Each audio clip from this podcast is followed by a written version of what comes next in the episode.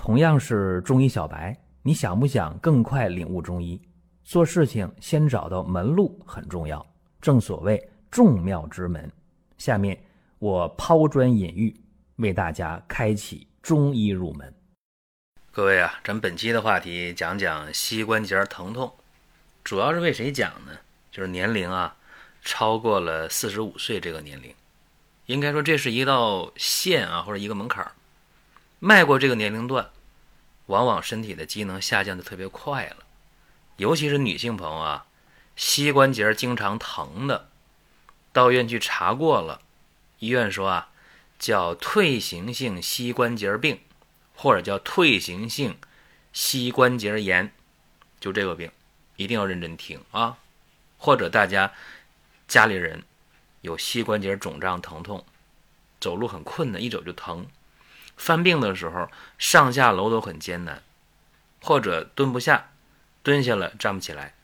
如果面临这样的问题，那么这期音频就一定要听了，特别重要啊！很可能听完之后，这个难题一下子就解决了。所以说，听音频干什么呢？不是听热闹啊，一定要听门道。我们这个膝关节啊，它是啥？是人。最大的关节也是最复杂的关节，也是承重最大的关节，就是膝关节。那么膝关节出现了骨关节炎，这里边有病毒还是细菌呢？都没有。注意啊，都没有，无菌性炎症啊。有人说那不对呀，说我到医院去打封闭了，我膝盖疼的不行了，都肿了，走不了路，打封闭了。那么封闭针呢？注意了。这里边有什么呢？止疼药，还有什么？还有一些关节润滑药。你想想，止疼药、关节润滑药或者是激素药，对吧？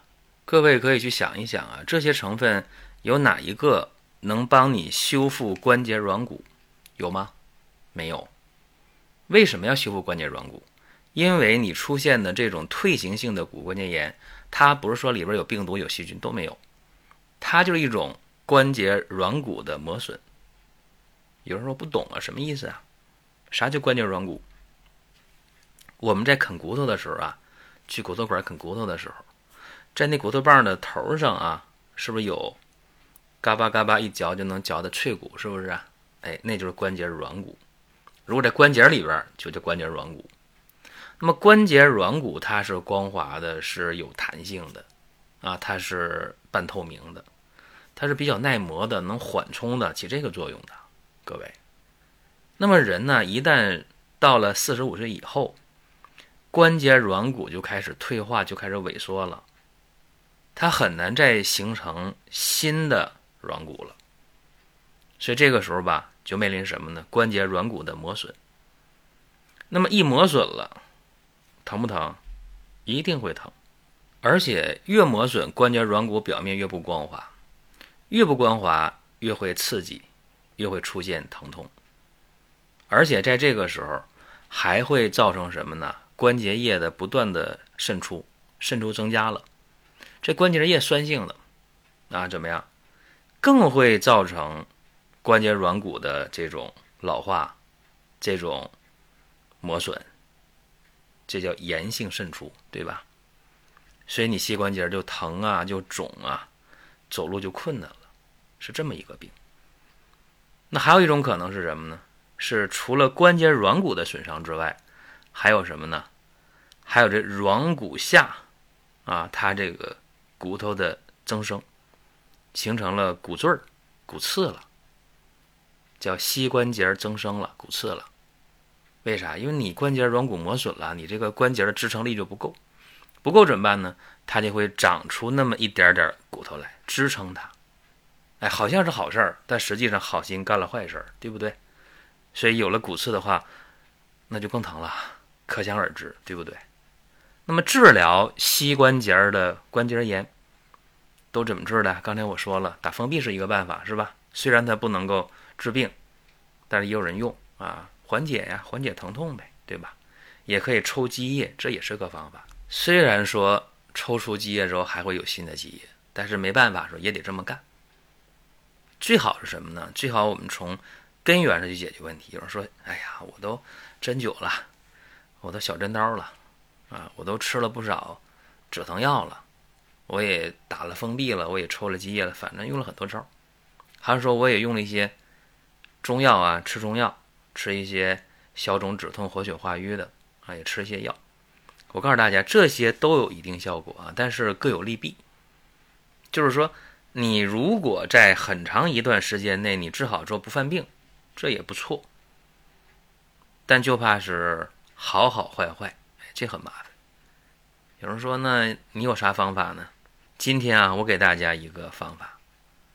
这个方法特别简单，各位别紧张啊！一说方法简单，有人认为是不是换关节啊？置换个膝关节？肯定不是啊，肯定不是啊。我给大家的方法特别简单，因为它是一个。外用的方法，啊，外用还不行吗？哈，外用多好啊！不通过你的肝肾肠胃去吸收，这方法应该值得尝试啊！我我说一下：苏木、白芷各十五克，透骨草三十克，生筋草、艾叶、芒硝各二十克。芒硝啊，用布口的给它包好啊。红花十克，白芥子五克。我们算一下啊，一共多少味药？苏木、白芷、透骨草、生筋草、艾叶、芒硝、红花、白芥子，八味药。哎，八味药加上五斤的水，烧开之后，改小火煎四十五分钟。然后呢，等这个药汁儿。剩三斤的时候，关火，把药汁儿倒到一个木桶里或者木盆里是最好的。然后趁着热啊，加上老陈醋三两。然后把你这个肿胀、僵硬、疼痛、行动困难的膝关节，出现了骨性关节炎的膝关节，放到这木桶上边，注意啊，热气儿别烫着，拿块大毛巾。把这个桶口给它盖上，哎，把膝盖盖在里边，用热气儿啊去熏。等这热气儿不那么热了，哎，水温可以了，干啥呢？把这个膝关节泡到药汁里。有人说，那我哪有那么大桶啊？三斤药汁也泡不了膝关节。您可以拿呀干毛巾蘸着药汁儿，哎，敷到膝关节上，桶口上还是盖上这大毛巾。每天呢，两次，每次呢二十分钟。注意啊，这个水温不能烫，不能烫伤了。当然，这水凉了也不行啊。这个度呢，要掌握一下。有人说你一天两次是一副药吗？对呀。那第二次怎么操作呢？很简单，你可以准备一个不锈钢的锅或者不锈钢的盆，你把第一次泡的药汁儿倒进来，继续加热一下。这个就可以一天啊，一副药有两次，这不节约吗？那么一般来讲啊，十天是一个疗程，效果还挺好。根据我的经验来讲啊，一个疗程就有很多人好了，得有百分之四十的人吧，一个疗程就能好，是轻一些的。那么重一点的需要两三个疗程，也就是说一个月下来。重病号走路也没问题，就是这方法麻烦，所以得坚持。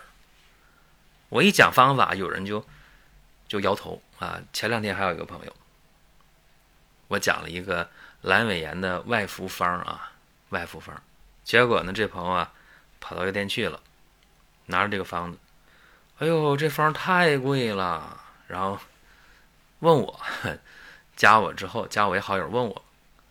说你这方子太贵了，然后我就笑了。我说那你去医院呗，慢性阑尾炎你去医院治呗。他告诉我自己在医院打了一个星期的头孢了，不太管用，还是丝丝拉拉的疼。然后他说您的方法肯定管用吗？肯定管用，我就去抓药。你这让我咋回答呢？咋回答？这方法一百个人用都好使吗？未见得。对吧？所以说啊，我给大家的这些方法，不图名不图利，是不是？各位可以参考一下。万一行呢？万一有效呢？对吧？你有效了，也不求说你你感谢我。万里有个一啊，说这方法没效果呀，没效果你也别骂街，是吧？因为我们这方法是仅供各位参考，给大家一个思路。好了，各位，希望大家喜乐平安。各位可以在音频下方留言互动，也可以点赞转发。专辑还在持续的更新当中，各位，我们下一次接着聊。